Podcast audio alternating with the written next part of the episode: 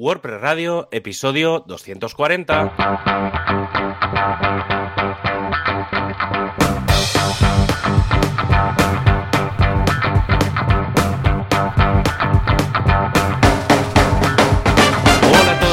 Bienvenidos a un programa más de este podcast, WordPress Radio, del 9 de febrero de 2022. Este fin de semana hemos tenido un entretenido WordPress drama mientras que vamos esperando que se vayan anunciando las cosas nuevas de WordPress 6.0. Aunque los que somos un drama en sí mismo somos Javier Casares desde javiercasares.com y Joan Boluda desde boluda.com. ¿Qué pasa, Joan? ¿Cómo va la cosa? Hola, ¿qué tal? Muy buenas. Pues muy bien, muy contento. La verdad es que, a ver, un poquito de WordPress drama al año no hace daño. Sí, eso sí. Siempre hay algo, escucha, y vale la pena. Pero bueno, nos lo tomamos como nos lo tenemos que tomar, ¿no? De una forma tranquila y sin hacer mucho, mucho drama de verdad.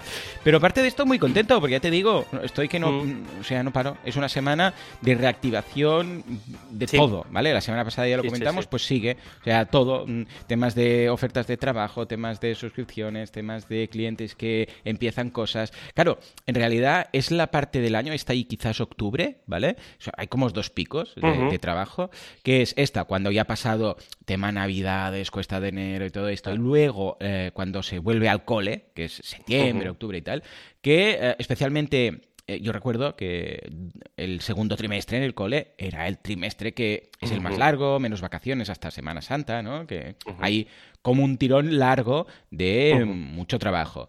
Y lo estoy viendo este año y además sumado a que parece que cuando ya el Omicron habrá pasado por todo el mundo y todos lo habremos pasado, pues ya vemos que hay luz al final del túnel, pues yo creo que todo sumado hace que se está reactivando, al menos, ojo, en mis círculos mm, profesionales cercanos, se está reactivando mucho. Supongo que no debe mm. diferir mucho de los tuyos, ¿no? Sí, no, más o menos va un poco por ahí. También mm. yo creo que también el hecho de haber pasado, pues eso, eh, Black Friday, Navidades y demás, la gente también en esa época intenta, no, al menos hablamos de cosas de Internet, ¿eh? Eh, la gente intenta no tocar mucho, ¿vale? Sobre todo a la hora de desarrollar, de hacer cambios, por así decirlo. Es decir, es bastante continuista en esa época y entonces, claro, ahora es cuando la gente se empieza, tiene esa doble preparación. Por un lado, grandes cambios de grandes proyectos, sobre todo de cara, pues eso, al verano al verano de, esta parte nuestra y eh, de cara luego, sí, a medio largo plazo, de cara a ya el año que viene, porque al final eh, la gente tiene que preparar con, con cierta distancia. Y luego un, detalle es que, la, que, me ha venido un toque de atención, bueno, a ver, un toque de atención de buen rollo, ¿eh? Hmm. Pero sí que es verdad que la semana pasada no lo eh, dijimos muy alegremente, lo del tema de actualizar a WordPress 5.9 y demás. Em, y aunque ya comenté que, bueno, que quien no, a quien no le haga falta las nuevas funcionalidades mm. o que tenga un proyecto muy estable que se puede quedar en la rama en la que está, pero no hablamos de, no hablamos de los em, temas premium, por llamarlo de alguna manera, pero no en el sentido de los del Generate Press, Astras, y demás, sino más los de ThemeForest y sitios de estos. Sí, por favor, ¿Vale? Entonces sí, que es verdad, sí que es verdad una cosa, que es em, que los que tengáis temas de fuera del repo, tenéis que tener muy presente, digamos, sobre todo antes de actualizar, revisad manualmente que ese tema es compatible con... Eh, pero bueno, ¿qué pasa con los plugins también, ¿eh? O sea, lo, mm. lo extiendo a los temas, pero bueno, en este caso esta versión afecta mucho a los temas, pero que también afecta a los, a los plugins y, un poco el, tema es eso, que antes de actualizar, y esto sirva para cualquier cosa, miréis que todos los complementos que tenéis son compatibles con la nueva versión de, de WordPress. Y como siempre, para eso está el staging. Obviamente, la gente que tiene muchos clientes y demás, pues es un poco rollo, pero también cada tres, seis meses, digamos, tenéis que meter dentro de los, de los presupuestos, digamos, de, gestión, hay que meter el hecho de que hay grandes actualizaciones de, de WordPress. Yo justo ayer o antes de ayer. Hmm me decía un, cliente, pero no, no vamos, ¿cuándo, vas a actualizar a WordPress 5.9? digo, no, digo, no te voy a actualizar nada a WordPress 5.9. Digo, a menos que haya alguna web que quieras, digo, pero como tus webs duran medio año, digo, sí que es verdad que tiene algún cliente que es muy continuista, pero le dije, digo, no, digo, ¿para qué quieres? Digo, primero, digo, no, digo, es seguro, digo, porque la 583 es segura, digo, lleva las últimas actualizaciones de, de seguridad. Digo, y por otro lado, sabemos que no vamos a usar las cosas del full site editing en la web nueva. Digo, entonces, no hay ninguna, ninguna, ninguna prisa en, en actualizar. Digo, otra cosa es que me digas que el cliente pues quiere tener la ultimísima versión de todo pues bueno, pues lo planteamos, pero, pero bueno, en principio, en principio ahí. Y no sé, ¿qué, qué, qué, curso? ¿Qué, toca, ¿Qué ha tocado esta semana? que es que no, pues sí, mira, esta semana no, lo he visto. ¡Qué fuerte! No has creado más contenido de este Bueno, pues yo, curso de Filmora Go. ¿eh? Filmora Go, Go. Que es este. Bueno, ya teníamos el curso de Filmora, ¿eh? De hecho. Pero ahora hemos incorporado el de Filmora Go, que es para editar desde el móvil. Porque, la verdad, ah. es lo que siempre dicen. ¿Cuál es la mejor cámara? La que llevamos encima, ¿vale? La típica respuesta, ¿no? Hombre, sí. Un poco Pero es, es, verdad, al fin y al cabo. Escucha, mi, mi mujer, eh, la academia que tiene de costura, el luruferris.com, así de paso le, le paso ahí la pelota lo hace todo con el móvil. Tiene un iPhone, graba los vídeos, edita los vídeos, publica los vídeos, o sea, es que en muchas ocasiones, ¿sabes qué pasa? Que esto es el doctor Greger, que es una eminencia a nivel de nutrición en Estados Unidos, le preguntan, ¿cuál es la mejor forma de comer verdura? ¿no? Y eh, porque dicen al vapor, no, mejor a la plancha, no, mejor, sé, pues al horno, no, hervida. Y dice, mira, la mejor forma de comer verdura es la forma que más verdura comas. ¿Vale? O sea, si, si te digo que, eh, mm, que hervida y luego no te gusta y no comes porque no y tal, pues en cambio te gustaría más, yo qué sé, pues al horno, que queda más crujiente, pues, pues al horno, da igual, pero coma verdura. ¿vale? Esto es lo mismo. ¿Qué pasa? Que si tienes que ah, grabar con una cámara LDSR, no sé qué, tal y cual, luego eso es un archivo, la tarjeta de memoria, lo pasas al ordenador, luego tienes que editar con otro programa, luego...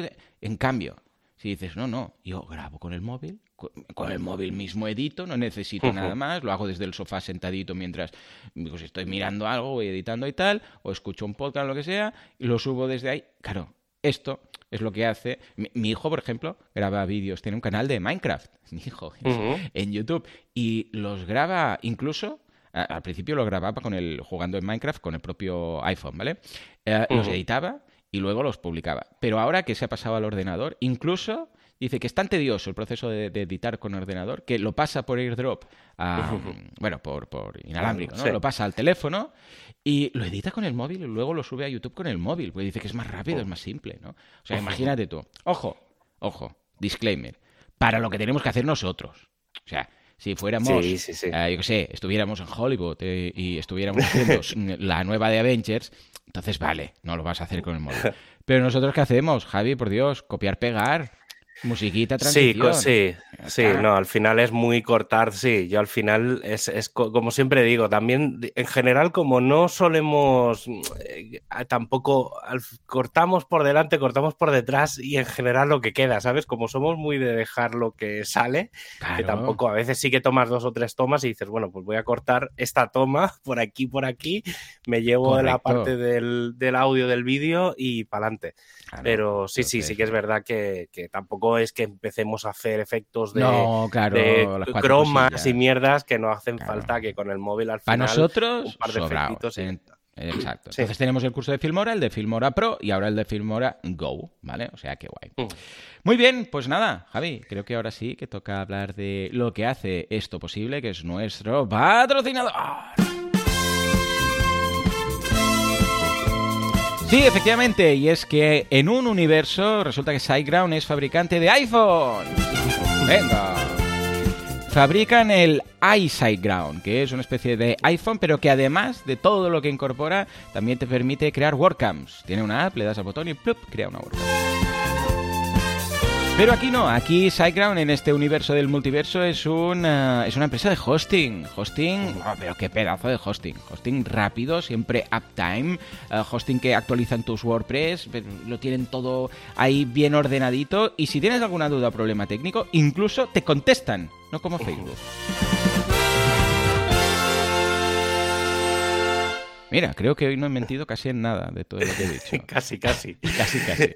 Venga, ¿qué tenemos el por ahí mundo... digno de ser Pues mira, ahora que el mundo ya es 100% online y si quieres triunfar necesitas un WooCommerce Ujú. y SiteGround puede ayudarte a conseguirlo con su sistema de WooCommerce preinstalado. Oh, yeah. Eh, crear una tienda pues nunca ha sido tan sencillo y es que pues te das de alta, pulsas en crear una tienda y ya tienes todo lo necesario para comenzar.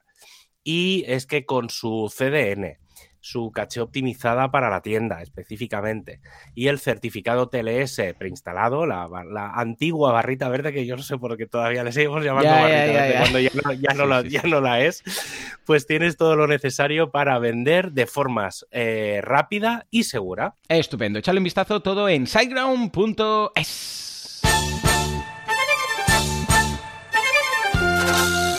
Actualidad, prestualidad y jardinaco.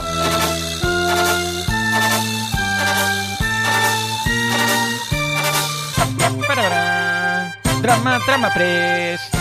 Venga, venga, ritmo de caballo, nos vamos a pegar contra una pared. A ver, venga, va, de vez en cuando. eh, No podemos obviar, ¿eh? Cuando haya un poco de tinglado. Yo creo que a la gente le gusta un poco el tomate. A ver, ¿qué ha pasado exactamente y qué nos vas a leer? A ver, eh, sí, hoy me he preparado unas notas de un poco de lo que ha pasado y, quiero dar un poco la opinión porque creo que es bastante, creo que se ve muy diferente Hmm. dependiendo de, de en qué parte del mundo estás, por un lado, obviamente, pero luego por otro lado de en qué, incluso en qué equipos trabajas. Y es que este fin de semana se ha abierto un debate que solo puedo definir de extraño, una disonancia entre necesario, innecesario, relevante, irrelevante y que incluso va en contra total del don't fit the troll de como primera regla de Internet. Pero como el tuit inicial causante del WordPress Dama es de una persona de la comunidad, pues Hmm. a- aquí andamos. Cuando Eh, dices en de el la año y comunidad, me- te refieres a que está en. De la- eh, que tiene algún. Sí, de la comunidad de- WordPress. Vale, que, pues, Sí, sea, sí, es- que una persona- somos de la comunidad, ¿no? Sí, no, pero es una persona, digamos, que está metida en el ajo. Ahora, ahora Vale, llegaré, vale, a, llegaré a ello, tranquilo que, que llegaré.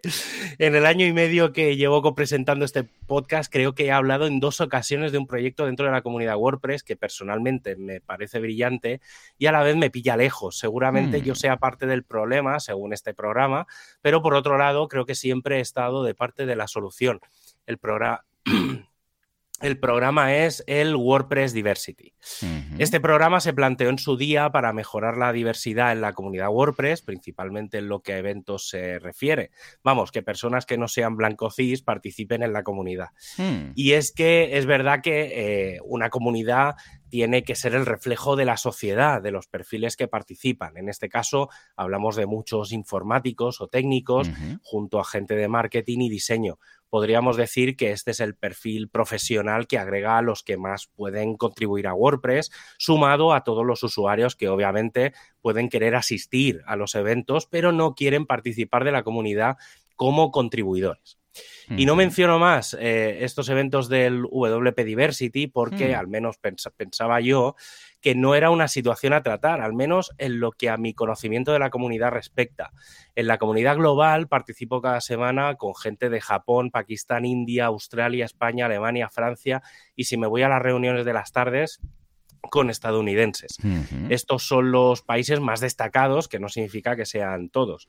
¿Por qué lo sé? Porque cada semana comenzamos las reuniones con un hola a todos, aquí empieza la reunión semanal, y debajo de esa frase hay reacciones como las manos que saludan en muchos colorines, desde mi blanco pálido hasta el negro más oscuro, pasando obviamente por el amarillo Simpson. Y más de una vez en los que a alguien que no somos los representantes del equipo han querido liderar una reunión, lo han hecho. No voy a engañaros, me mola estar ahí de cabeza visible, pero siempre está bien ser espectador en una reunión para variar. Es lo más cercano con respecto a eventos presenciales, como sabéis. He sido uno de los responsables de la Comunidad de Barcelona Santa Coloma y participado en varias decenas de WordCamp. Y la premisa siempre ha sido por aquí, eh, que, que por aquí puede participar quien quiera, incluso cuando ha habido personas críticas con WordPress, entre las que yo me incluyo.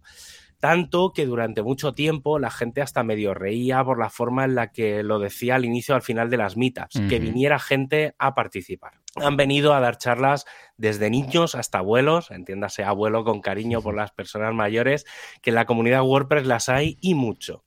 ¿Dónde está la polémica entonces? Pues en algo eh, de lo que me he quejado en muchas ocasiones por aquí. WordPress no es sensible culturalmente, aunque tiene mucho sentido. Participa tanta gente de tantos lugares que es imposible que todos tengamos una visión global. Pero no nos engañemos, WordPress siempre será un producto made in Texas. Un tuit del pasado 3 de febrero dice, Am I crazy or is there uh, not a single black person listed on this entire page? ¿Estoy loca o no hay ninguna persona negra en la lista de esta página? Esa página es la de la organización de la WordCamp Europe, donde hay alrededor de 80 personas, varias de ellas a las que puedo considerar amigos míos. Hay personas no solo de países de Europa, sino también hay gente que participa de países de fuera, porque hay que reconocer que las ganas de eventos presenciales está por encima de lo normal. La gente que hay, la gente que hay que participa en muchas, en muchos casos de manera voluntaria es porque quiere y porque puede. Y seguramente voy a decir alguna cosa políticamente incorrecta, pero es que hay gente de todo tipo y si no la hay, dudo que sea porque tenga miedo a participar al menos en una comunidad como esta. Lo más curioso es que en la lista tenemos el perfil clásico de europeo del norte, alto rubio y de ojos azules, y tenemos el español con sangre latina. Pero la situación es que la situación es que como no hay ninguna persona negra, tenemos un problema. Lo que no nos, lo que nos había dicho es que la persona que hacía este comentario no es europea, sino estadounidense y es que hay que tener en cuenta que en Europa el 90% de la población es blanca, lo que significa que un 10% corresponde a otras etnias. En Estados Unidos el ratio es del 60% de blancos y el 40% no. Ahora la única duda es si el WordPress Diversity Program... Em, no. Ahora la única duda es si en el WordPress Diversity Program yo estoy en la lista de blancos, de hispanos o de latinos. Eh, sobre todo, un abrazo muy grande a José Conti, a Rafa Poveda, a Fran Torres, a Nilo Vélez y a otros tantos con los que comparto ese punto de asombro, incredulidad e indignación. Ah, y para acabar, dar las gracias a todos los que organizan, participan, han participado y van a participar en todo lo que organizan en todo lo que organiza el WordPress Diversity Program y en general a la comunidad WordPress, que vayas donde vayas, siempre puedes dar un toque a alguien local y compartir buenos momentos personales alrededor de un buen plato de lo que sea y de esa bebida, habitualmente un zumo de cebada, con la excusa que nos aporta WordPress para conocer gente increíble. Muy bien, claro que sí. Bueno, es una reflexión interesante, pero a ver, también un poco es lo que o sea es lo que va surgiendo no o sea la gente que le interesa WordPress pues llega va haciendo si hay más de un tipo que de otro tipo o sea es, lo que hay a ver el cofundador de WordPress es, negro o sea es británico pero tú lo ves Mike Little es, o sea, tú lo ves y dices, ¿vale? O sea, ya, aquí... a ver, ¿qué te diré? Es, la que gente podemos... que, llega, ¿no? O sea, que, sí, lo que pasa que yo, yo, entiendo... no sé, el, problema... La ignorancia el problema más, más grave, y, voy a sacar un poco, voy a hacer un poco de resumen de los hilos de Twitter, que obviamente todo esto es un poco porque ha salido una cosa en Twitter, mm. ¿vale? El, el tweet ese mencionando pues la, la, noticia, digamos, que estaba ya la página de la organización de la WordCamp Europe y entonces pues una persona que, está, que estaba o está participando en el WordPress Diversity Program, una persona de Estados Unidos, claro, entra ahí, una persona además que es eh, que es negra, o sea, no, no, no tiene más. Entonces, claro, yo desde su punto de vista lo puedo mm. entender, porque es una persona estadounidense, mm. claro, que pertenece a una minoría. Mm. Claro, lo que, no, lo que no se puede plantear es que la WordCamp Europe sea o se trate exactamente igual que la WordCamp US, que la WordCamp LATAM o que la WordCamp Asia. Es decir, es como si me dices que la WordCamp Asia eh, no hay latinos. Pues es que por probabilidad, por probabilidad a lo mejor por eso digo, llega uno, que es que es lo que hay, es que aquí bueno, es, que si te paseas pues tampoco ves a tantos por, por las calles y nadie dice, "Eh, porque no hay más chinos o porque no hay más negros o porque no hay más... Claro, Claro. Es que es lo que, es lo que pues, decía Conti estos días. Aquí el, problema está, primero, en, Europa solo, eh, sí, si nos centramos directamente en la raza negra, ¿eh? Eh, en Europa solo un 1,3% de la población es negra. Entonces, claro, no podemos pretender que...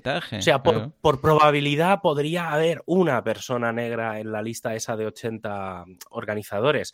Pero es que, claro, en realidad estamos intentando llevar el reflejo de una sociedad a mm. un mundo muy concreto, que es el de WordPress. Es decir, mm. no todo el mundo... Por ejemplo, voy a decir cosas muy extremas, ¿eh? que nadie se... Espero que nadie se sienta ofendido, pero, por ejemplo, aquí en España, o al menos, eh, por ejemplo, en Almería, hay mucha gente, eh, pues por ejemplo, marroquíes, eh, que vienen a trabajar al campo. Obviamente, eso implica que haya una gran parte de la población pues de la zona de Almería que son marroquíes o son gente pues africana, por hmm. resumirlo y por agruparlo, digamos, de forma muy genérica. Hmm. Pero claro, esa gente no tiene por qué utilizar WordPress. Que a mí me encantaría que fueran ah, usuarios y que decidieran venir pero, pero no están. Entonces, claro, no podemos pretender que una gente que trabaja eh, recogiendo naranjas en el campo eh, esté en la comunidad WordPress. O sea, claro, hay que también contextualizar mucho. Y luego, eh, como, parte, digamos, a lo mejor más negativa, eh, el problema es que, obviamente, como muchas cosas en Twitter, se van de madre y entonces mm, no, no digo que lleguen ah, bueno, ya, pero esto es Twitter, porque Twitter es Twitter. Sí, lo que pasa que, claro, hay un, hubo una cosa y es, conociendo a Fran Torres de, la comunidad de Granada, hmm. eh, claro, le, dijeron una serie de cosas que es que, claro, los que conocéis a Fran sabéis que es que, aparte que es un, un cachopán, em, no, tenía ningún sentido que le tirasen, le tirasen de esa forma, porque obviamente lo que, lo que, lo que dieron a conocer es precisamente lo contrario, que no conocen la comunidad o cómo funciona aquí. Entonces, mm, es, un tema a mirarse. Sé que mm. el, equipo de la WordCamp Europe ha publicado una entrada un poco eh, pues a ver, muy, muy elegante todo, hay que, todo hay que decirlo. Sí que es verdad que las primeras reacciones internas, porque he tenido, he podido leerlas, eh, han sido, por favor, eh, nos alegramos que la organización no se haya metido a responder a todo lo que ha estado pasando. Es delicado, pero, también hay que reconocer que, que, Europa no es Estados Unidos. Claro, yo creo que aquí es que es, es, es, pillar un grano de arena y hacer una montaña. sí, lo que eh, pasa que es, es, delicado. si alguien pregunta, ¿eh, porque ¿puede ser que no haya ninguna persona de raza negra aquí? Pues sí, porque ninguno ha venido. Está. Eh, claro, es que esa, es la, otra. Tú entras en un bar. ¿Puede, ¿Puede, ser que no haya ninguna persona que de raza negra. Pues es que ninguno ha entrado. Pues si viene uno y entra, pues habrá uno. Pero ya está. Es lo que decía Fran. Fran un poco en, uno de los tweets decía, es que yo, por ejemplo, cuando estudiaba en el cole, yo no he tenido nunca compañeros yo, tenía uno, sino Ferran, que, de mis mejores amigos, que aún conservo la amistad, y era uno. Claro, y, pues, pero yo, por ejemplo, en mi caso ni siquiera, en, ni siquiera todo el cole. Creo que, además de ser en mi clase, era el único de todo el cole, ahora que lo digo por eso, por eso te digo que, claro, ya llegando a un poco a los extremos, la gente decía, hombre, bueno, Conti, eh, una de las cosas que señaló es, es un poco eso de no puede señalar, no, sé cómo es eso de, la paja en el ojo ajeno, ¿sabes? Porque, claro, si te vas a la lista de la WordCamp US de Estados Unidos. Claro pues todos son blancos. Normal. Vale, ah, vale, vale. Ese, es el problema. Claro, ese es el problema. El problema no sabía, es no que, lo sabía. Claro, entonces si te miras aquella lista, dices, Claro, entonces ahí es donde está el problema. El mm. problema no está en nosotros, pues lo nuestro sí que es verdad que, siempre se puede mejorar la diversidad. Pero, eh, claro, cuando te vas a la lista de Estados Unidos y miras la organización allí, pues no hay latinos, no hay negros. Y claro, decía Conti, dice, hombre, es que puestos, ¿eh? puestos a elegir, pues si en Europa tenemos un 1,3% de gente negra, allí tenéis un 0,9 de indígenas americanos. Mm. ¿Dónde, está, ¿Dónde está esa cuota? Y sí que también hay que decir que, que por ejemplo, en, Barcelona y en mm. España en general, sí que es verdad que se ha trabajado en mejorar este tipo de cosas, pero no tanto a nivel de raza, que creo que es una ¿eh? cosa que aquí no. Pero sí que es verdad que, por ejemplo, una de las cosas que se ha trabajado bastante eh, ha sido en que participen más mujeres en la comunidad. Eh, porque sí que es verdad, también por un poco del reflejo. ¿eh? O sea, sí que es verdad que WordPress cuando entró en España pues era muy técnico, entonces se reflejaba perfectamente lo que pasa en las clases de la Universidad de Informática, que es, yo recuerdo que cuando estudiaba en toda mi clase había una chica. ¿Vale? No sé, si digamos 20 o 30. pues claro, entonces Claro, pregunta, ¿por qué no hay ninguna chica? Esa, eh, pues, claro, entonces, claro, entonces eso es verdad que en la comunidad de WordPress al principio pasaba, porque era muy técnico todo. En el momento en el que WordPress empezamos, mm. digamos, los eventos, sobre, todo en Barcelona y demás, que es lo que más conozco, eh, lo digo por eso, eh, cuando, cuando empezamos a abrir un poco y a quitarle el peso técnico y abrir pues a SEO, a marketing, a diseño, a otros grupos, automáticamente empezaron a llegar más, más mujeres y ahora el ratio más o menos es de dos tercios, es decir, hay dos tercios de hombres, un tercio de mujeres, que me cuadra mucho con varios, o sea, es decir, cómo se representa la comunidad WordPress en general eh, en, en, toda España, ¿vale? Porque esto, estas cifras las hemos contrastado, digamos, con otros equipos de, otras ciudades grandes y más pequeñas y más o menos cuadra, es decir, eh, la propia comunidad se va autorregulando.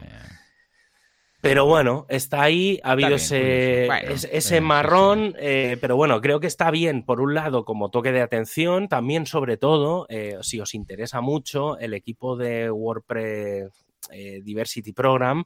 Es un, es un programa que en general se gestiona desde Estados Unidos eh, y lo que se hacen es charlas, sobre todo muy enfocadas a determinadas regiones, para eh, facilitar o para ayudar a gente que pueda sentirse no incluida en la comunidad WordPress, pues a que se sienta a gusto y tranquila.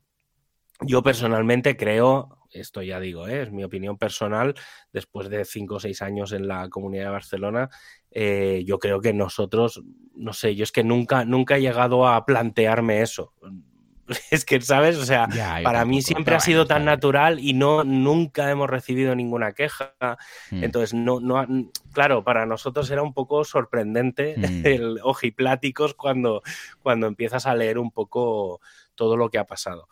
Espero que, obviamente, pues, eh, sobre todo, no sé, siempre como un poco cierre, siempre he dicho y creo que en esto estamos todos de acuerdo, yo la verdad es que he hecho muy y tengo muy buenos amigos en la comunidad WordPress, em, pero amigos de verdad, o sea, gente en la que si tengo que levantar el teléfono y decir, oye, necesito que me dejes dormir en tu casa una noche sin darte explicaciones de por qué, sé que me abrirían las puertas y me dejarían dormir en el sofá, ¿vale? A ese nivel, digamos, vamos.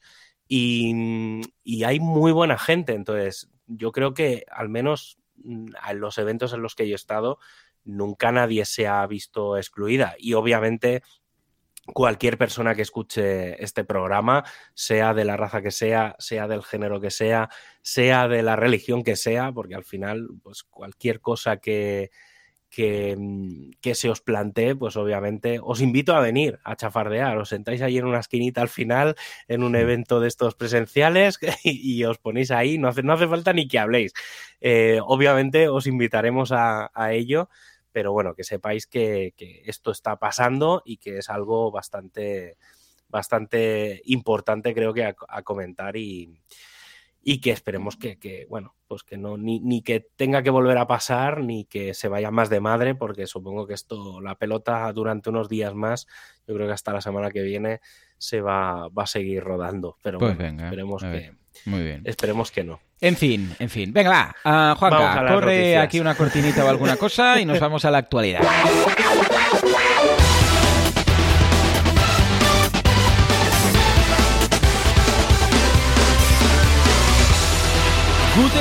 12.5. Pues Estamos hablando del plugin, no del editor. Venga, va, ¿qué tenemos? Efectivamente, hablamos del plugin. Eh, Gutenberg 12.5 lleva una cosita que yo pensaba mm. que venía, que venía con WordPress 5.9. Hmm. No, sí, le digo esto de que pensaba porque además es que realmente lo pensaba y hmm. el otro día, ¿te acuerdas que te dije hace un par de semanas? Hicimos una meetup online donde estuvimos viendo el... Pues esta funcionalidad es una de las que cuando les dije a, Fran precisamente, que estaba por allí gestionando la pantalla, le hmm. dije, oye, entra aquí, aquí, aquí y cuando llegamos ahí no estaba y dije, oh, hostia, pero no, ¿cómo puede ser? Vale, entonces una de las cosas nuevas que se ha incluido ya es por fin las variaciones de estilos globales. ¿Vale? Esto es algo que hemos ido comentando, pero que no estaba 100%.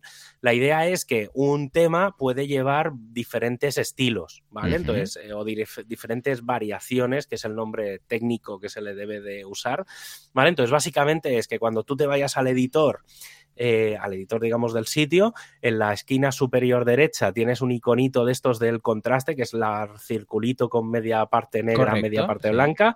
Pulsas ahí y entonces, eh, por defecto ahora, solo te sale un estilo.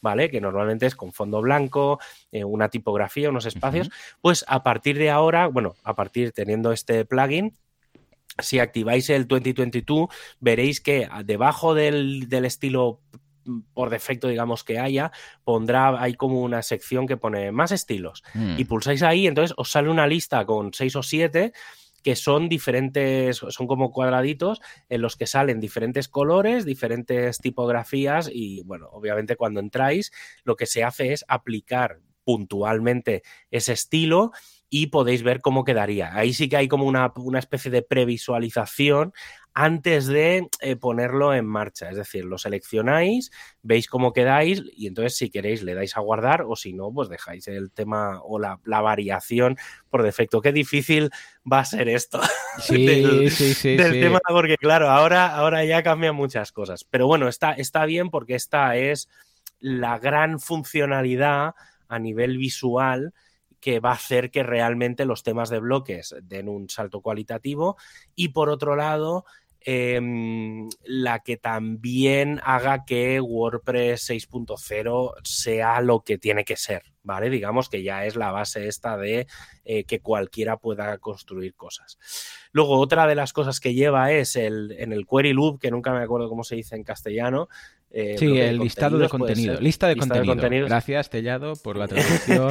sí, por eso ya te digo, es que no, he, sabido nunca, además, como nunca me acuerdo, siempre lo, como siempre lo he leído en inglés. Sí, sí, eh, Vale, una de las cosas que han añadido son las eh, taxonomías personales. Bueno, el filtrado por taxonomía. Hmm. Recordemos que una taxonomía es, puede ser una categoría, puede ser una etiqueta, puede ser un custom bueno, un, campo personalizado, mm. ¿vale? Y, por ejemplo, podrías filtrar por autor. Cosas que se podrían hacer, así un poco genéricas, que es, imagínate que tienes un e-commerce em, y quieres poner contenidos de dos categorías. ¿vale? Hacer una landing, digamos, de contenidos de dos categorías. Pues con esto te puedes crear una plantilla, eh, volvemos al, nuevo editor, ¿vale? Te creas una plantilla en la que muestras, eh, creas, digamos, insertas el query loop y le dices, mira, muéstrame productos de esta, esta categoría y de este autor, ¿sabes? O sea, y entonces te sale una landing pues hecha muy a medida. Esto está realmente una de, para mí una de las maravillas. Esto la gente de marketing lo tiene que investigar porque es, donde realmente van a poder trabajar mucho. Es el crear templates, plantillas y para hacer landings. O sea, en WordPress se ha, se ha, convertido en una máquina de hacer landing page sin, necesidad de inventos raros. ¿Vale? Ni, porque te lo va a hacer prácticamente solo. Luego, em, y luego, bueno, lo último que, se ha añadido, digamos, así bastante interesante, es el editor de código, que esto creo que lo comentaste tú hace, hace unas semanas, que es que no estaba el editor de código en el editor del sitio. Sí, cierto. Eh, pues lo, han añadido, ¿vale? Finalmente, ¿por qué? Pues porque a veces, claro, te ibas al editor del sitio y se cascaba algo, pues no había manera de arreglarlo, pues no tenías acceso al, al código fuente. Luego, por otro lado, otra de las Sí, eso está bien. Luego, eh, cambiando un poco de tema, eh, pero bueno, volviendo a, recuperando un tema bastante antiguo que creo que lo llegamos Una cosa que tienen que añadir, por favor, ahora que lo dices, es poder quitar un bloque eh, que no hay nada en él. Porque tienes que escribir algo para poder que, lo detecte y lo borres. ¿Cuántas veces has intentado borrar un bloque que ha quedado al final de todo? Que dices, quiero quitarlo, pero no puedes porque no aparece el cuadradito de quitarlo. Entonces tienes que crearlo, escribir algo para que sea un bloque de párrafo sí, claro, y entonces puedes borrarlo creo, ahora lo voy a decir muy de memoria. P que ¿eh? queda al final, P, en HTML, P, cerrar P. Sí, sí que es verdad. Quiero Yo lo que hago es, con, como me sé la tecla, las teclas rápidas de borrar un bloque, me las Ah, pues dime cuál es. ¿Y creo cuela con eso cuela? Sí, sí, ah, sí. o sea, tú pones el ratón y, creo que es Alt mayúsculas Z en Windows. ¿eh? te hablo. tendría que es, el Alt entiendo que es la manzanita, ¿vale? Pues en, Mac, entonces creo que es manzana mayúsculas Z, creo que es ese, ¿eh? Y entonces el bloque automáticamente se elimina. Creo que es esa, ¿eh? Pero sé que hay una lista, ¿eh? Por ahí con, con toda la lista de, de accesos rápidos, pero no sé dónde está tampoco. Luego, otro de los proyectos que había quedado un poco en el limbo era el WordPress Notify Status, que es el proyecto este de quitar todos los mensajes esos de eh, hay una versión nueva, eh, por favor, eh, te falta la licencia, por favor, compra no sé qué plugin, ¿sabes? Todos esos que cuando entras parece aquello un montón de anuncios.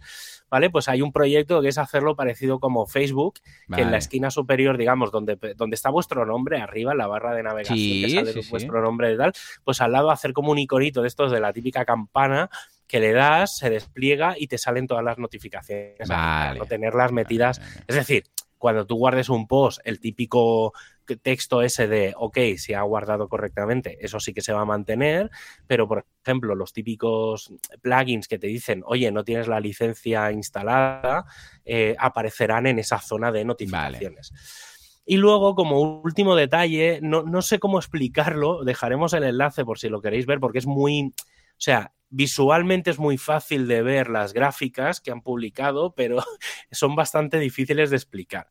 Entonces voy a intentar hacer una representación, voy a explicar, porque hay como dos grandes cosas, que es una, una especie de estudio que han hecho una gente que, trabaja con muchos CMS, eh, en el que se ve una gráfica eh, como en un círculo con todos los CMS habidos y por haber. Había un montón, o sea, me puedo atrever a decir que el más de la mitad de los que aparecen ni los conozco ni los había escuchado en la vida, ¿vale? Obviamente son muy pequeñitos, pero explica cuál es la, mm, el, transfugismo, digamos, de la gente eh, de un CMS a otro.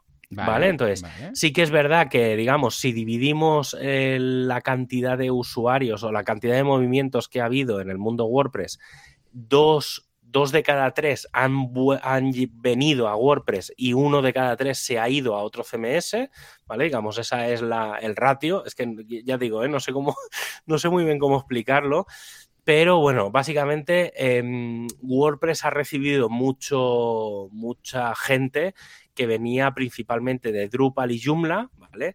Y luego de Wix, Squarespace y Typo 3. ¿Vale? Que son un poco los, ¿vale? Básicamente lo que se, el estudio este calcula que de los unos 12.000, eh, bueno, que 9.000 sitios, creo que son datos de un mes, ¿eh?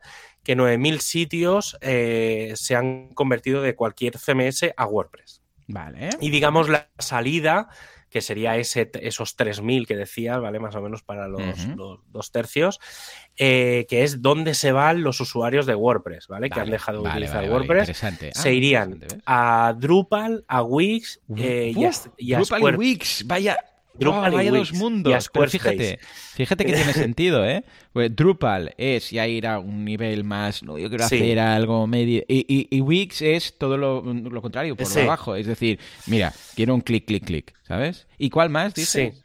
Eh, Squarespace. No, sí, Squarespace. ¿Vale? Y luego hay algunos, unos nuevos, eh, que por lo, es que los tengo aquí medio leído en inglés, ¿eh?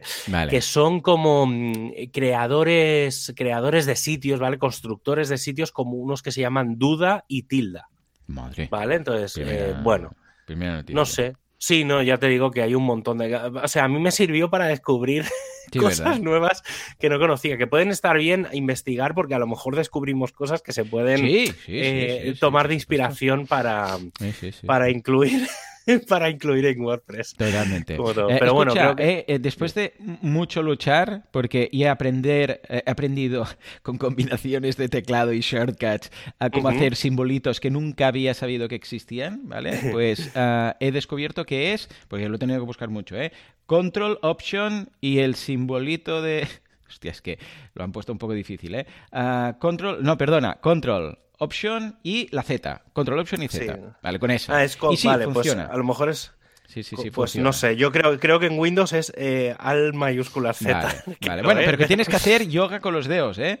Porque. Sí, sí, sí, no, no, sí, te digo. Yo tengo aquí los tres, ya. por eso te digo que creo que es eso, porque tengo la postura de los dedos. Entonces creo que por inercia hago este gesto, pero es que no lo sé. Pero, eh, pero a cambio he aprendido a hacer unos simbolitos muy molones. de estos ASCII, ¿sabes? Que dices, no, esto, la lagrimita, ¿cómo es? No, alt, no sé ah, qué. Bueno, pues he aprendido. Alt, control, C, el, sí, el, la, el alt este, el alt GR 0126. Todos hemos pasado por ahí, típico, eh, típico teclado que se desprogramaba. Y dices, Dios mío, ¿cómo hago yo ahora esto? ¿no? Porque no puedo escribir ni los dos puntos de la dos puntos. ah, sí, porque estaba Vale, vale, pues ya está. Lo, dejaremos en las notas del programa. El control es como el acento circunflejo. Option es, hostia, es imposible de explicar, pero es una línea que baja y luego una línea arriba y luego la Z, que es la normal. Vale, vale, buscaré, buscaré la, creo que hay capturas de, las pantallas donde están los accesos rápidos, pero creo que si te vas en el editor, creo, lo voy a decir de memoria, ¿eh? Eh, si os vais, eh, hablo del editor normal, el de escribir. si os vais al editor, en la mm, arriba a la derecha, donde están los tres puntitos del menú desplegable, ahí que creo que en la lista de opciones, la última opción es ver, ah, ver teclado o algo así. Yo os dejo también el enlace de, WordPress ah, donde he encontrado esto, ¿vale? Y, lo, que dices tú quizás va a ser más mm, práctico para porque si alguien tiene el editor ahí, pues lo puede encontrar rápido. Sí, sí, sí, sí, claro, es que la idea, además que sé que las últimas versiones están cambiando cosas, no creo que estén cambiando las los accesos rápidos, pero sé que esa pantalla Opción H. Ya lo encontraré, es el penúltimo, antes del welcome, de la guía de bienvenida. ¿Ves? Ah, circunflejo, acento circunflejo, mm, eh, de esto de option y el H. Y ahí los tenéis todos. Oh, qué ordenaditos y todo. Muy bien. ya, ya te he dicho que estaba, que sé que era bastante, bastante sencillo. Pues nada, venga, vamos al tema del día.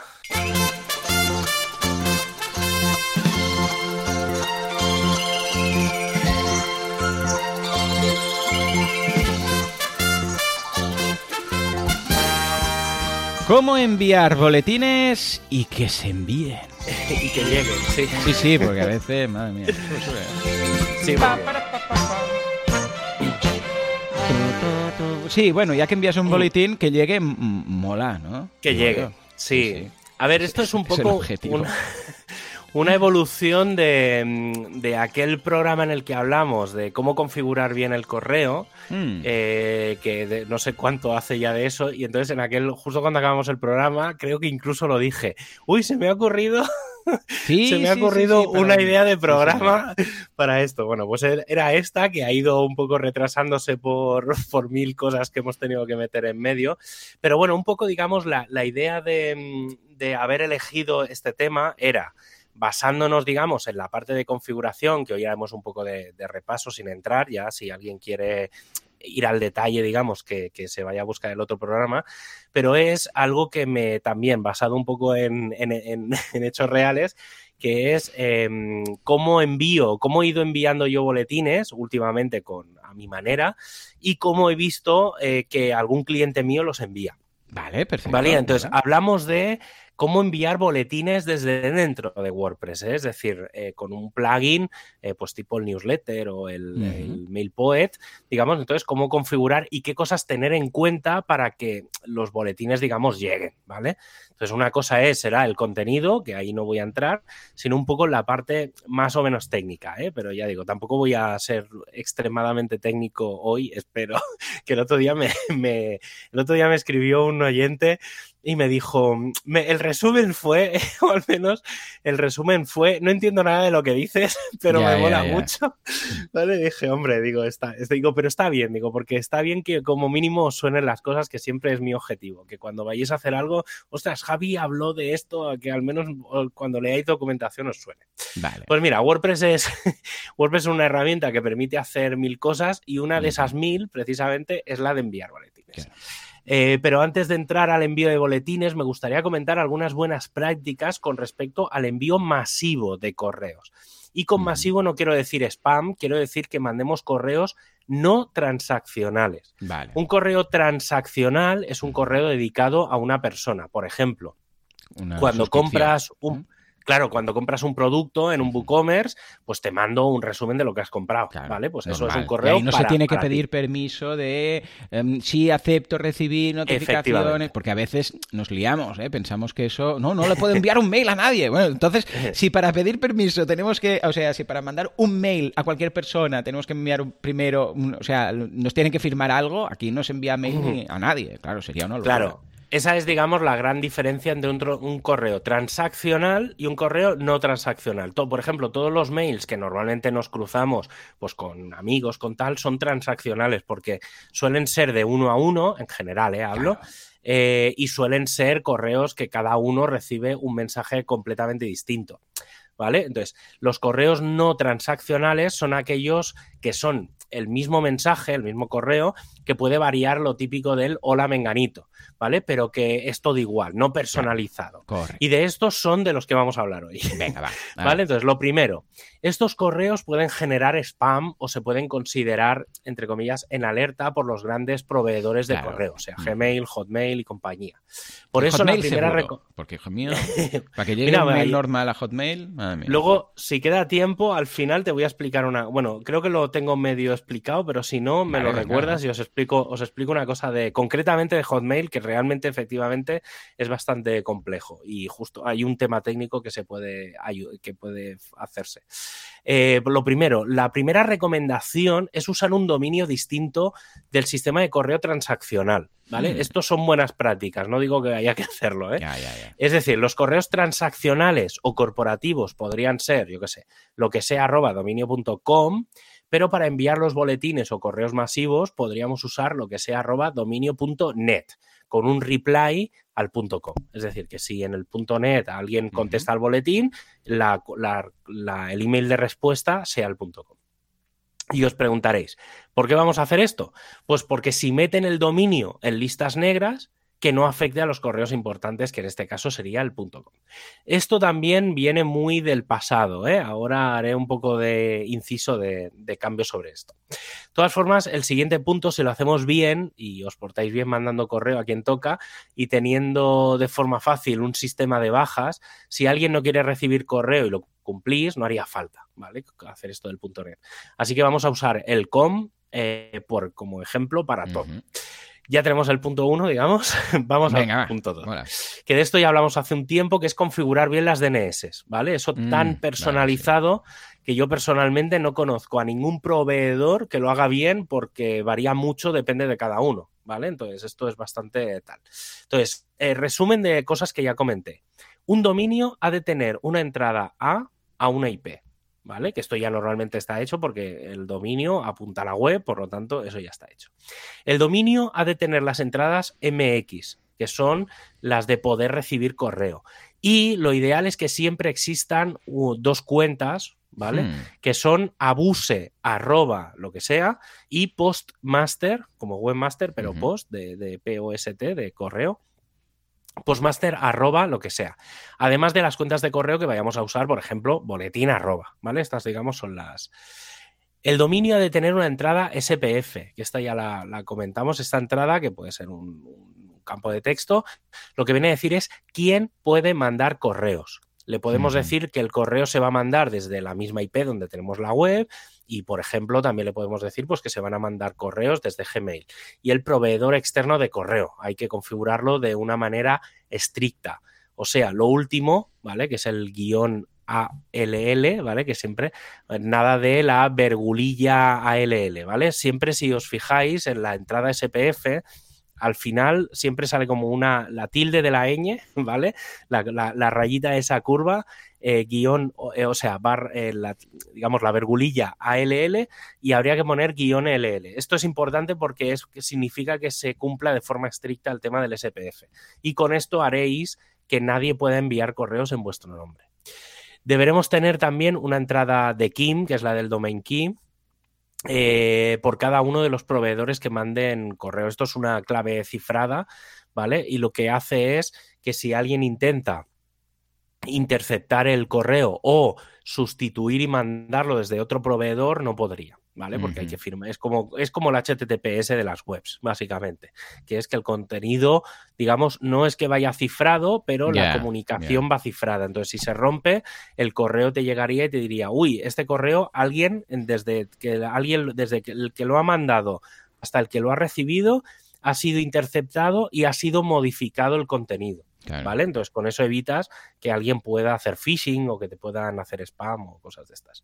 Y para acabar, si queremos hacerlo muy, muy bien, la entrada de Mark, ¿vale? Lo más restrictiva posible. Y ya que, ya si queréis hacerlo aún mejor, mandar los datos y procesar para analizar quién está intentando suplantaros o hackearos. Y para eso está el de Mark. Si mm. alguien está interesado, existe el Open Mark Analyzer, que es un software que te monta un panel para todo esto. Es un software de Open, es código abierto. Si no recuerdo mal, está hecho en PHP, yo lo tengo instalado por ahí. Y entonces, eh, como en el de Mark, eh, le puedes decir, oye, cuando alguien intente hacerse pasarse por mí o cuando alguien intente romper la encriptación, el proveedor de destino, que es el que lo recibe, te puede mandar un correo a esa dirección con un report. Es un XML y entonces esta herramienta lo que hace es descomponer ese XML y decirte, pues mira, eh, desde este proveedor ruso están intentando suplantar tu identidad. Entonces puedes intentar ver si alguien está intentando fastidiarte, ¿vale? Esto es, es bastante importante porque, claro, si queremos que los boletines lleguen, tenemos que cumplir muy bien toda esta base para que sepamos, ¿vale? O esto seguro que os ha pasado muchas veces en Gmail, que os sale una ventana amarilla cuando una especie un aviso de efectivamente, pues todo eso con todo lo que he explicado se va fuera. Vale. O sea, básicamente es el resumen. Esos informes que nos llegan los deberíamos mirar.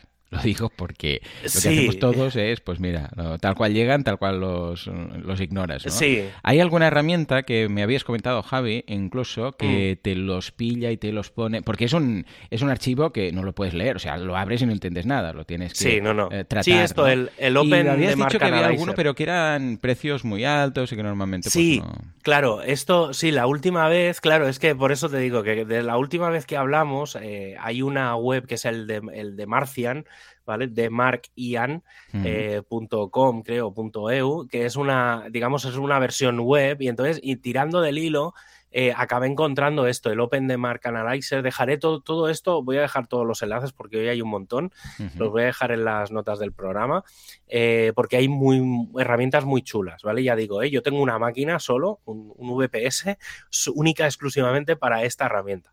¿vale? Que recibe informes de, no sé, a lo mejor tengo configuradas 50 o 60 cuentas de correo ahí, entonces, claro, ese panel pues no, no, es, no es solo para un dominio, es para a lo mejor pues dominios míos, de clientes y tal, entonces entro ahí y puedo estar viendo si algún cliente tiene el correo mal o alguien está intentando hackearle y ese tipo de cosas. Está, está bastante bien. Mira, y hablando de herramientas, Em, si, vais a mandar correos desde vuestra propia IP y no la de un proveedor, necesitas dar de alta esa IP para monitorizarla y validarla como si fuera el, Webmaster Tools, ¿vale? Del Search Console, ¿vale? Pues para eso está el Postmaster Tools.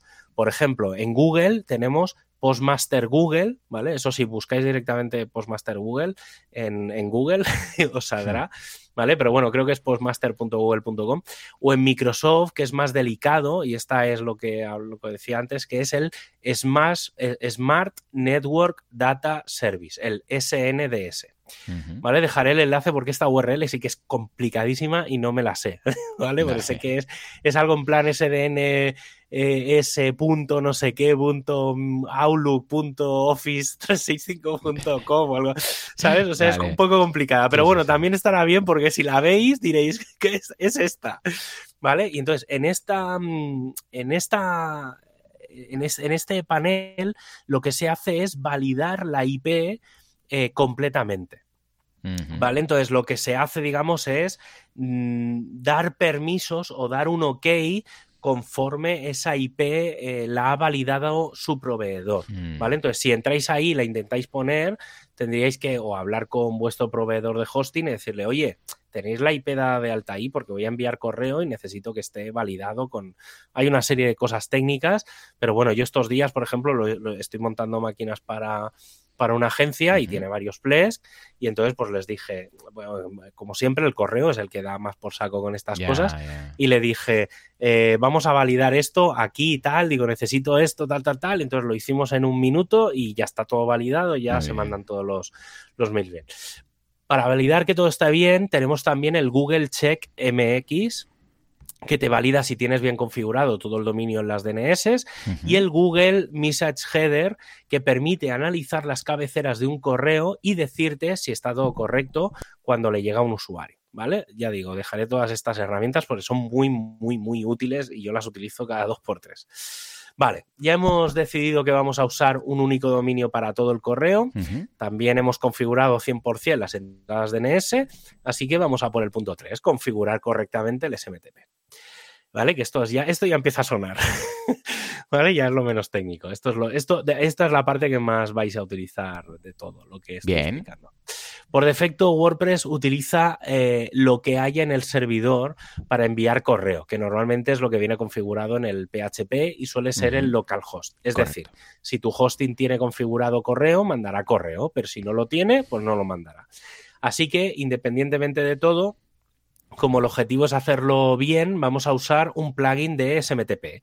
Hay un montón de plugins de SMTP en el repositorio de plugins de WordPress, eh, pero yo uso uno que en general me funciona muy bien, hablo por mí, que es el WP Mail SMTP by WP Forms.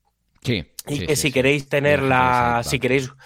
sí, está no sé, está en el top 10 o sea, no estamos hablando de un plugincillo de estos que Javi encuentra en GitHub de tres no, no, no, Este es, muy conocido. Sí, sí, es, a, mí me funciona bien, tiene integraciones con cosas, tal. Hay otros, ¿eh? O sea, yo utilizo este porque me va bien. Si lo probáis y decís, vaya mierda, pues... No, no, está muy bien. Porque hay, hay, muchos, ¿eh? Para mí también. Eh, también tiene una versión Pro que lo que permite, por ejemplo, es que se guarden los correos en el propio WordPress. Es decir, eh, imaginaos que los correos no llegan, pero se guardan en el propio WordPress, lo que significa que podríais analizar eh, todo el correo saliente. Por cierto, si queréis evitar cagadas, eh, podéis configurar el plugin eh, desde el servidor, ¿vale? Bueno, con, los datos del servidor, usuario y contraseña en el WP config, ¿vale? Así el plugin te los lee, pero no se pueden modificar desde el panel y así nadie puede tocar lo que no debe. Que más de una vez cambia alguien la contraseña, no sé qué, ay, como no se ve, como ay, no puedo entrar ahora, pues no me llega el correo para validar el no sé qué y tal. Entonces lo configuras por el WP config y ya está. En cualquier caso, ahí podéis configurar la cuenta de correo principal desde la que se, van a mandar todos los correos del sistema, poniendo el nombre, correo y si hay una cuenta de correo de respuesta y los datos del SMTP, ¿eh? sea del proveedor que sea. Así si tenéis un cPanel, un Plesk o cualquier panel, os creáis una cuenta de correo exclusiva para mandar correo o si utilizáis Gmail o Hotmail podéis configurar eh, bueno, podéis poner la configuración que, toque. Eso sí, tenéis que saber que una cosa importante, y aquí es donde radica el, core de todo este mensaje que quiero daros hoy. ¿Qué limitación hay de envíos de correos? ¿Vale? Si usas tu propio servidor, la limitación puede ponerla a los paneles, ¿vale? Pero pueden, suelen ser configurables. Si tienes un sistema cloud, has de preguntar a tu proveedor y si utilizas Gmail o Hotmail, has de buscar en su documentación. En cualquier caso, ya sea tu proveedor o uno externo de pago, has de conseguir una configuración que te permita enviar todos los correos que quieras en el tiempo que quieras. Si tienes mil suscriptores y quieres que el correo llegue en máximo una hora, pues has de conseguir un proveedor que mande 17 correos por minuto. Si tienes 25.000 hmm. suscriptores y quieres mandar correos en una hora, necesitas un proveedor que permita mandar 417 correos por minuto, que son bastantes. Hmm. Mi recomendación es plantear un proveedor y organizar los envíos entre 180 y 600 correos por minuto. ¿Vale? Esto significa entre 3 y 10 correos por segundo. Claro. ¿vale? Son muchos, ¿eh? O sea, 600 es mucho, 180 es razonable. Si queréis ir, al final eh, todo depende un poco de cuánto tiempo queréis que llegue y que obviamente el proveedor lo absorba. Como penúltimo paso, hemos de elegir un plugin que nos ayude a mandar los boletines. Aquí también dejo en vuestras manos un poco lo que queráis hacer, ya que esto es muy especial. Hay mucha gente que utiliza el plugin de MailPoet, aunque yo últimamente he usado bastante el plugin de Newsletter. Hmm. Os dejaré los dos enlaces, son dos enlaces que, dos, eh, plugins que están en el repo. En general, estos plugins suelen permitir una serie de configuraciones para decidir qué se manda y facilitar la creación del boletín en sí, del contenido, vamos. Y por otro lado, permiten gestionar listas de correos con un formulario que puedes añadir en la web o donde sea para que la gente se suscriba. Como digo, en estos casos lo mejor es probar varios de estos plugins eh, que hay y usar el que mejor se adapte a tus necesidades. Lo importante en estos plugins es la configuración de envío. Y hay dos elementos a tener en cuenta. El primero es cómo se manda. Es decir, si queremos usar el propio sistema SMTP de WordPress o queremos configurar uno propio. Como ya hemos configurado eh, uno en el SMTP, en el paso de antes, lo mejor es que todo el correo se mande desde el propio WordPress eh, centralizado, así que usaremos la configuración existente. La, digamos, no hay que reconfigurar el plugin. Tú le dices, usa lo que WordPress use y ya está. Como tenemos el otro plugin, el otro es el que se va a comer el, el marrón. Claro. Lo otro es la configuración de envío. Aquí es donde deberemos configurar cuántos correos por cierto tiempo se pueden mandar. Aquí es donde está el truco de todo el asunto. ¿Vale? Es lo más importante. Como mm. tendremos ya los datos de antes, lo configuraremos de esa forma, ya sea ya sean correos por segundo, por minuto, por cinco minutos, por hora o por día. Si he de decidir yo, yo configuraría correos por minuto. ¿Y por qué correos por minuto y no otra opción? Pues porque estos correos se mandan de forma asíncrona, a diferencia de los transaccionales que se mandan según pasan las cosas dentro del WordPress. Y esa sincronía, asincronía, viene dada por otro de los elementos importantes de WordPress y los newsletters, que son los crones. Y aquí es donde tenemos el último paso para que los boletines lleguen cuando toca. Sí, porque que la gente no se piense que cuando decimos enviar este newsletter a 10.000 personas a, las 5, a las 5 salen 5.000 eh, mails. No. Se hace por tramos, ¿eh? se va haciendo por tramos. Porque a veces puedes pensar, hoy no lo he recibido, porque yo, es típico, ¿no? Que te pones en el, primer newsletter y, dices, ha dicho, dice enviado, pero no lo recibo, y han pasado dos minutos. Ya, pues que igual tarda 10 o 15. Sí, o 20. Claro. entonces aquí es donde está el, el, de la cuestión, que es el tema de los crones. Entonces, eh, digamos, en, en, este último paso eh, hay que validar si los crones se ejecutan, bueno, que se ejecuten sí o sí cuando queremos. Por defecto, WordPress incluye el WP Cron, que estoy seguro que habéis visto ese fichero por ahí, un sistema de pseudocrones que cada vez que un usuario visita la web, eh, lanza una serie de comandos y que en principio se lanzan cada minuto. Esto tiene problemas tanto si tienes poco tráfico como si tienes mucho tráfico. Si tienes poco, porque puede quedarse sin lanzar un cron cuando tocaba.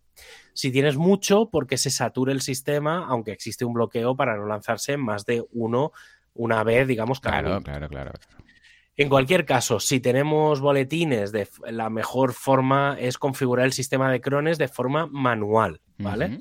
Esto implica desactivar los crones en el wp-config y configurarlo en el sistema de administrador de tareas que suelen tener todos los hostings. Si tenéis un panel, ya sea de vuestro proveedor de hosting o cloud, o un cPanel o un Ples, o simplemente si tenéis un servidor Linux con crontab, podéis configurar la llamada al cron, ya sea desde fuera o mediante WP-CLI.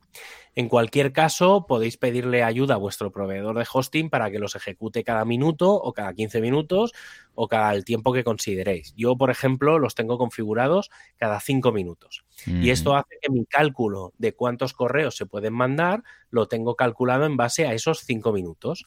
De todas formas, revisad muy bien las opciones de envío de cada plugin y tomad decisiones sobre eso. Mm. Y con este último paso, solo quedará que creéis vuestro mejor contenido, esas últimas entradas, esos nuevos productos, esas ofertas de San Valentín y que lleguen sin problema. Sí, creo que es esta semana, ¿no? Eh, el 14, uh, que viene, justo. Sí, sí. Y, eso, entonces, que podáis enviarlo a vuestros usuarios sin necesidad de utilizar un servicio externo de boletines, que para eso tenemos WordPress. y para aquellos que no han tomado notas, dejo un poco de resumen de todo. Usar un dominio distinto para el, envío de correos. digamos, separar los correos transaccionales de los no transaccionales. Esto es opcional. ¿eh? Tener bien las configuraciones DNS. Tener bien, eh, tener un buen plugin de SMTP. Configurar el plugin de newsletter configurar los límites de envío de correos en el plugin de newsletter y revisar muy bien los crones, ¿vale? Y aquí me ha puesto Joan un enlace. sí, porque hablé de Newsletter Glue y digo, igual alguien quiere saber un poco. Me, gusta, ¿eh? Newsletter Glue, la verdad es que muy bien. Además, tiene un bloque que es un detallito, ¿vale? Que puedes hacer. Bueno, no tiene un bloque. Lo que pasa es que cualquier bloque eh, se añade, que yo creo que es la forma de hacer las cosas, se añade la opción de que ese bloque no se muestre en el, en el envío del newsletter. Porque típico que tienes un bloque en, una, en un artículo que es apúntate al newsletter. Claro, si ah, mandas eso en el propio newsletter también es tontería, ¿no? Y al revés, puedes decirle esto que solo se mande en el newsletter. ¿Vale? O sea que, bueno, es un extra que está muy bien, ¿eh? Porque simplemente cualquier bloque tiene esa opción de decir esto sí para el newsletter o esto no para el newsletter. Entonces puedes hacer que un mismo artículo tenga algo extra en la web, como un CTA al newsletter, y en el newsletter puedes poner otra cosa. ¿eh? Pues no olvides de echar un vistazo a mi web, aquí tienes no sé qué, y qué sé, algo así, ¿vale? Y la verdad es que está muy, muy bien, ¿eh? Mira que yo era bastante de mm, MailPoet, pero claro, desde que lo compró la gente de, de Automatic, bueno, WooCommerce, y tal. Ahora ya es típico, me hace un poco de rabia cuando te gusta mucho un plugin, que dices, ¡ay, este plugin, qué bien! No sé qué. Y de repente empieza a añadir funcionalidades y funcionalidades, y acaba que dices, Dios mío, a mí me ha pasado con Yoast. Ay, al principio, Yoast, ¡ay, qué bien! Mira, lo que necesito justo. Y empezó a añadir, añadir, añadir colores, ese lila por todos lados, y, el premium. Y ahora digo, ostras, qué rabia, porque yo, el que había hace X tiempo, alguna cosa nueva, ¿vale? Pero es que está cada semana con actualizaciones, esto, lo otro, ahora hemos añadido tal cual. La, sintaxis te va a hacer dentro de nada el árbol gramatical ese, ¿sabes? En el cole, que sustantivo, bajabas la línea, esto es el complemento del verbo y tenías que analizar la oración, ¿eh? pues te va a hacer esto directamente ya. Pero bueno, mira, es lo que hay. Pero sí, sí, Newsletter Glow, muy chulo. Me sorprendió y por eso le dediqué un programa, os lo dejamos en las notas del programa. ¿Mm? Perfecto. Pues para acabar el programa de hoy no te vamos a enviar un boletín cada vez que sale un programa nuevo, pero puedes buscar WordPress Radio en tu plataforma de podcast preferida y suscribirte para que cada vez que salga un programa nuevo pues te llegue el aviso o escuchar directamente el programa desde wordpressradio.es. Y mientras hacéis todo esto, nos despedimos por hoy. Un abrazo a todos y hasta el próximo programa. Adiós. Adiós.